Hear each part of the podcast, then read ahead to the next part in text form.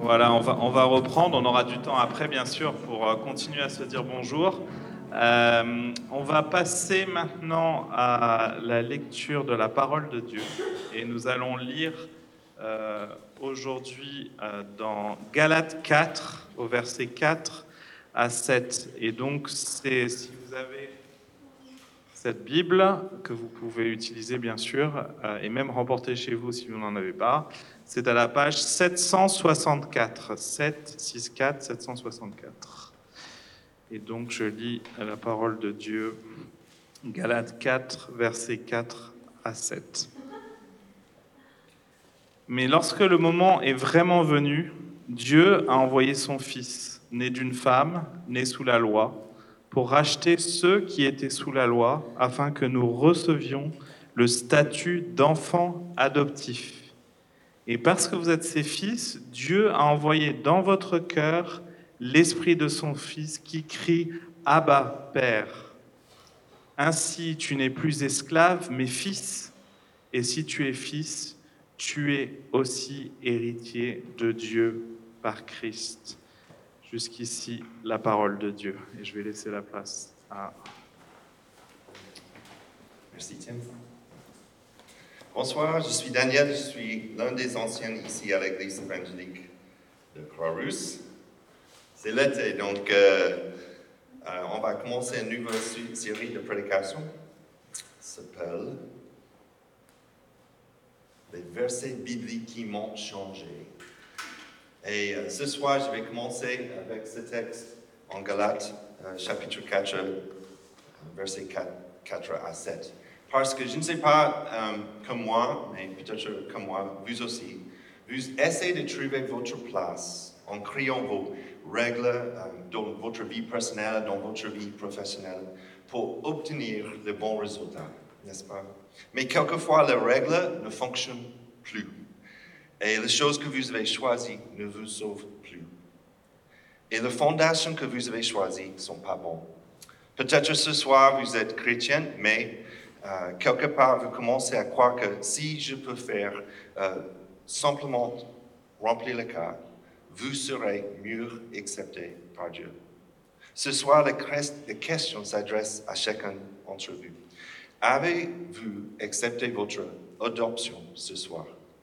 Et êtes-vous convaincu d'être pleinement fils ou fille de Dieu?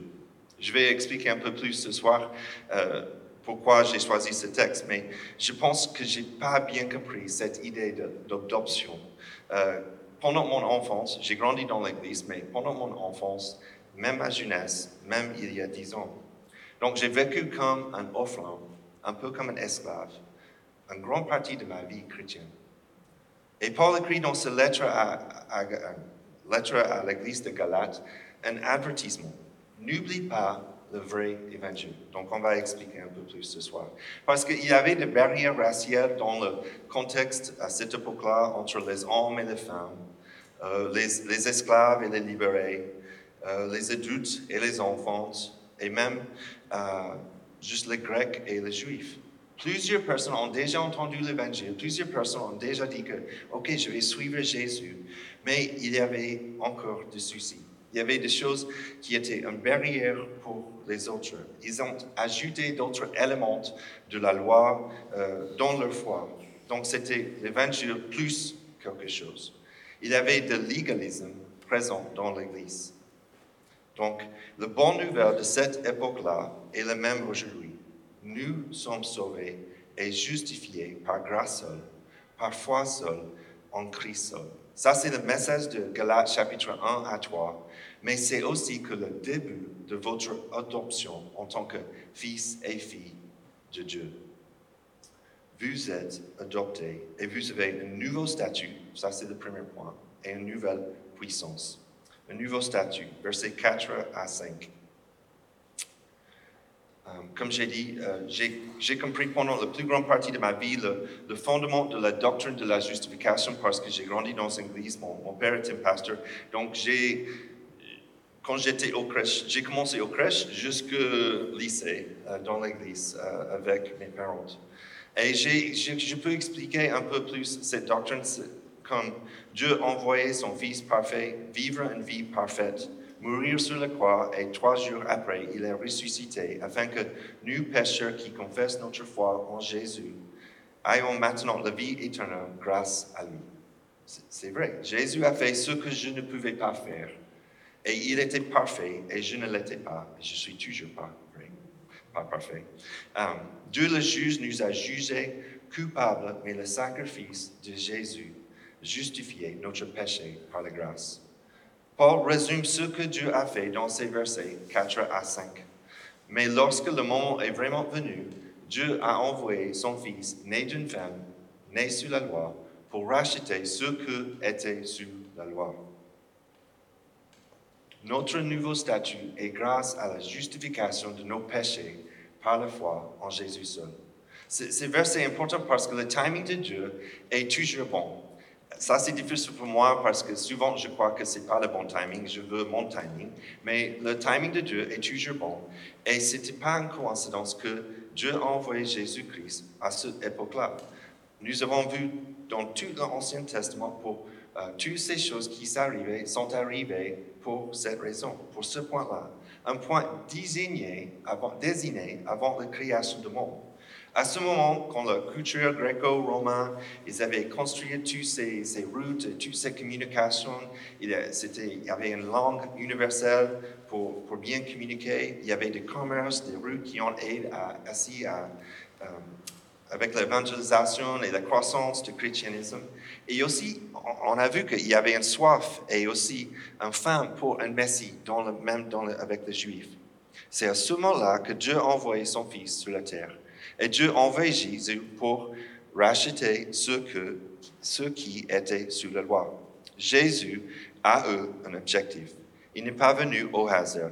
Ce point est énorme et extrêmement important. Ça, c'est pourquoi Martin Luther a dit que grâce à la doctrine de la justification, l'Église se tient, et sans la doctrine de la justification, l'Église tombe. Calvin a déclaré que c'est la charnière sur laquelle tout Donc, par la grâce et par le moyen de la foi, nous avons raison devant Dieu, le juge, non pas sur la base de la justice que nous pouvons améliorer, nous pouvons euh, ajouter chaque jour mais par la justice de celui qui est assis à la droite de Dieu. Et Paul ne serait pas là. Il poursuit, il continue au verset 5. Et je pense pour la plupart de ma vie, je pensais pas, ok, je comprends. Et je commence là. Et je, termine là avec ces, premiers versets, verset 4. Mais Paul continue. Afin que nous recevions le statut d'enfant adoptif. Vous voyez, notre nouveau statut est basé sur l'amour de Dieu pour ses enfants adoptifs. Dieu, avant le commencement du monde, comme, euh, Tim a parlé de la création, avant le commencement du monde, Dieu a placé son affection sur nous. Même si nous choisissons le mal et nos propres désirs égoïstes, Dieu nous a choisis L'image d'adoption n'est pas si sentimental. C'est pas comme une euh, comédie romantique. C'est pas comme un bébé où tu dis oh c'est mignon, euh, c'est chou. Comment on dit? Ah elle est chou? C'est ça. Ok. Elle est chou. C'est pas ça du tout. En fait, il a vu tout ce qu'on va faire, tout ce qu'on a fait, et il nous a choisi. C'est pas si sentimental, je pense. En Ephésiens chapitre 2, à, euh, verset 1 à 3, Paul a dit, quant à vous, vous étiez morts à cause de vos fautes et de vos péchés que vous pratiquez autrefois conformément à la façon de vivre de ce monde, conformément au prince de la puissance de l'air, de l'esprit qui est actuellement à l'œuvre parmi les hommes rebelles. Nous tous aussi, nous étions de leur nombre. Notre conduite était dictée par le désir de notre nature propre, puisque nous accomplissions la volonté de la nature humaine et de nos pensées et nous étions par notre condition même destinés à la colère tout comme les autres. Donc Dieu n'a pas vu un petit bébé, mais il a vu un homme rebelle. Il a vu Paul, par exemple, qui, qui a tué tous ces chrétiens, qui a persécuté tous ces chrétiens. Il a vu Paul comme ça, il dit, il est la mienne.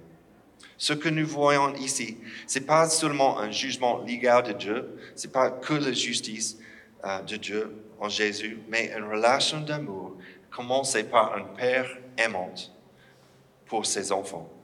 L'adoption renvoie à une relation plus riche que nous avons tous avec Dieu par l'intermédiaire de Jésus et la puissance du Saint-Esprit, et qui ne s'arrête pas juste par un verdict de non-culpabilité. Euh, J'aime bien le, le pasteur J.I. Packer qui dit Dieu dit non seulement que vous n'êtes pas coupable en Christ, mais il descend de son jugement. Si vous pouvez imaginer un juge, il descend de son jugement et de son banc et vous enlève littéralement vos chaînes et vous libérez de votre esclavage. Puis il vous invite à revenir à la maison en tant que fils pour un festin à sa table. Ça, c'est notre Dieu. Et Packer poursuit et continue. Être en règle avec Dieu, le juge, est une grande chose, mais être aimé et pris en charge par Dieu le Père est en quelque chose de plus grand encore. Contrairement, à toute autre religion, euh, un, un Dieu chrétien, c'est différent parce que seul notre Dieu a toujours été amour. Il a toujours été euh, Il était toujours en communauté avec un Fils et un Saint-Esprit. C'est tellement différent que tous les autres dieux dans ce monde et de toutes ces autres religions. Ce n'est pas que par son amour que nous recevons une nouvelle identité et un nouveau statut. Ça veut dire, l'implication, c'est notre nouveau statut n'est pas basé sur notre performance. Ce n'est pas basé notre performance pour lui. Nous serions dans le légalisme si c'était le cas. Le légalisme consiste à travailler dans notre propre pouvoir en nous basant sur nos propres règles pour gagner la faveur de Dieu. Ce n'est pas l'évangile. Et le plaisir de Dieu en nous est basé sur la performance que Jésus a déjà effectuée.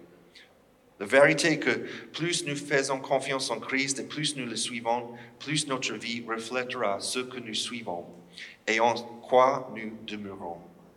Il n'y a rien à gagner pour obtenir votre salut. C'est fait par la foi en Christ seul, et ça, c'est votre nouveau statut. Mais en plus de ce nouveau statut, Dieu nous bénit de nouvelles puissances. Donc Dieu n'arrête pas juste avec cette idée de statut, mais il donne une nouvelle puissance. Il continue en verset 6. Parce que vous êtes ses fils, Dieu a envoyé dans votre cœur l'esprit de son Fils.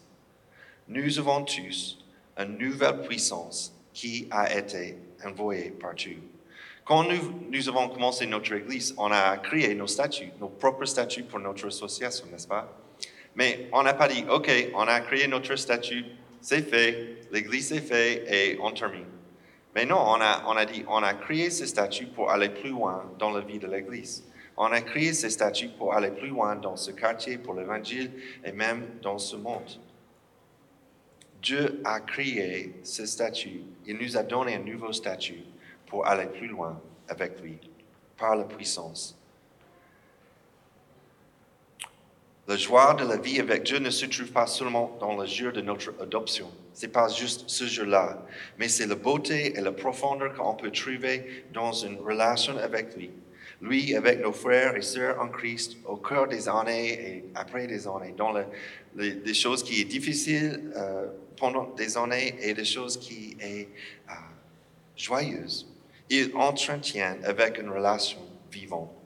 Et nous connaissons notre Dieu d'amour lorsqu'il nous soutient et il nous donne de la force.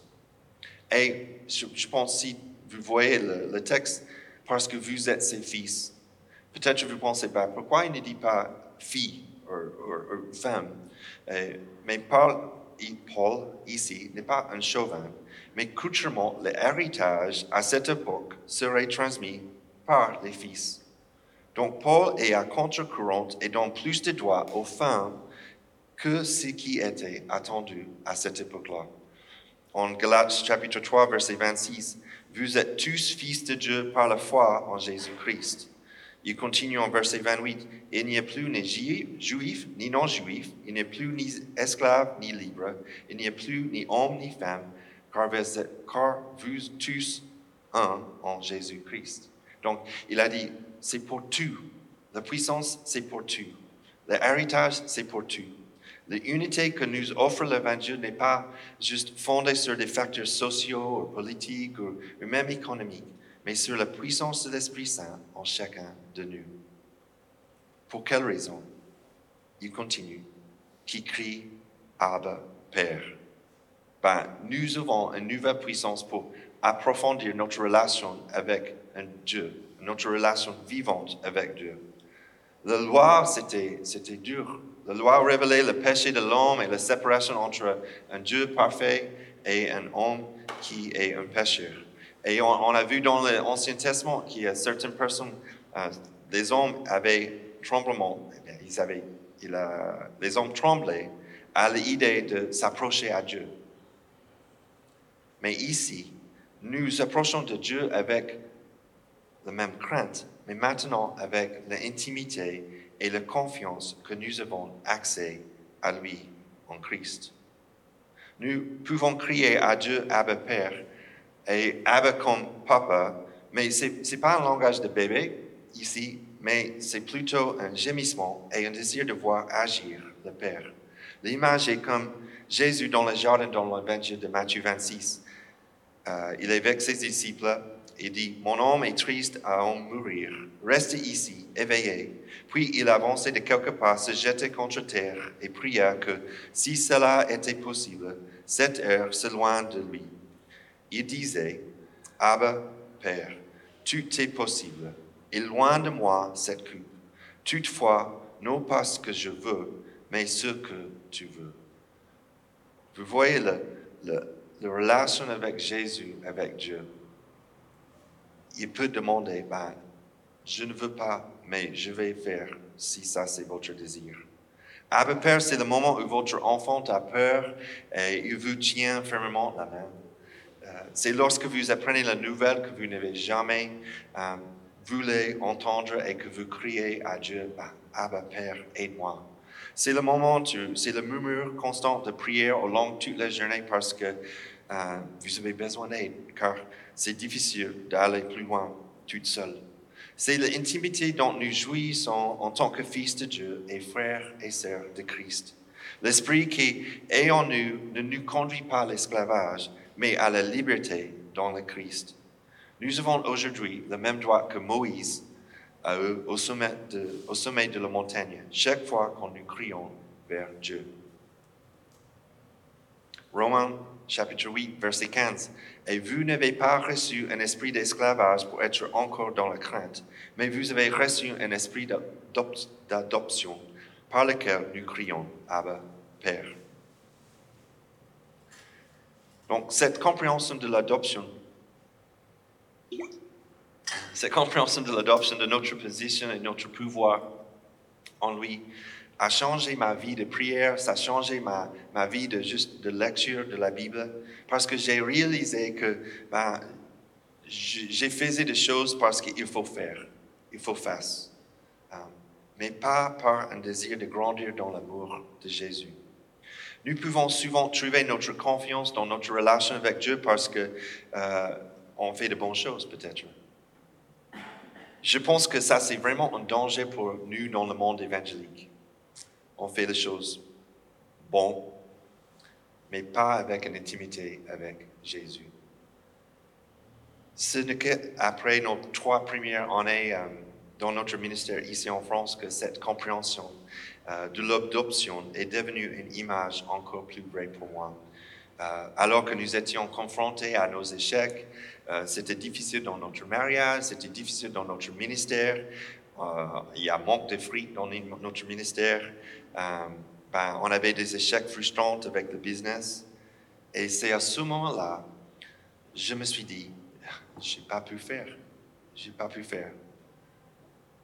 Et c'est à ce moment-là que j'ai bien senti, j'ai bien entendu même. Dieu m'a dit, mais j'ai déjà tout fait, Daniel. J'ai déjà tout fait. Verset 7. Ainsi, tu n'es plus esclave, mais fils. Et si tu es fils, tu es aussi héritier de Dieu par Christ. Voyez-vous la progression? Nous passons de la justification par Jésus et de, l'équité devant Dieu le juge à la filiation et l'acquisition de nouvelle identité et de nouvelle puissance avec Dieu. Et maintenant que nous sommes des fils, Dieu a aussi fait de nous des héritiers. Donc nous avons une nouvelle puissance grâce à notre héritage. l'héritage qu'on a reçu par Dieu. Peut-être vous êtes ici aujourd'hui et que vous jamais pensé, bah, je vais recevoir un héritage dans l'avenir. Ou peut-être euh, vous n'avez pas une bonne relation même avec votre père, peut-être, euh, comme beaucoup aujourd'hui. Mais en Dieu, vous avez un héritage. En Dieu, vous avez un bon papa. Une partie de votre identité, de votre statut, de votre puissance réside dans le fait que vous avez reçu un héritage futur qui change la perspective, comment on peut regarder même les choses aujourd'hui. Et ça change vraiment sur la façon dont nous pouvons vivre aujourd'hui. L'adoption par Dieu nous promet une richesse future, mais en même temps, ça change vraiment exactement euh, notre relation avec lui aujourd'hui. Donc, il y a une richesse que nous pouvons obtenir aujourd'hui, dans le présent. Et ça, c'est la bonne nouvelle.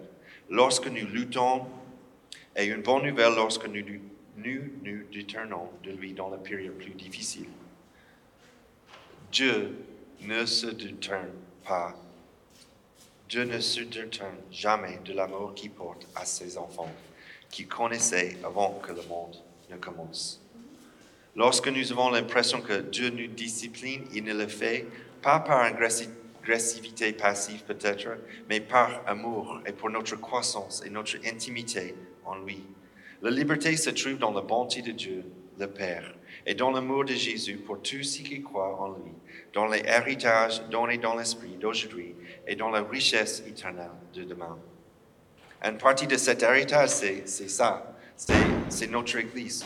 Nous ne sommes pas seuls héritiers, mais nous sommes co-héritiers.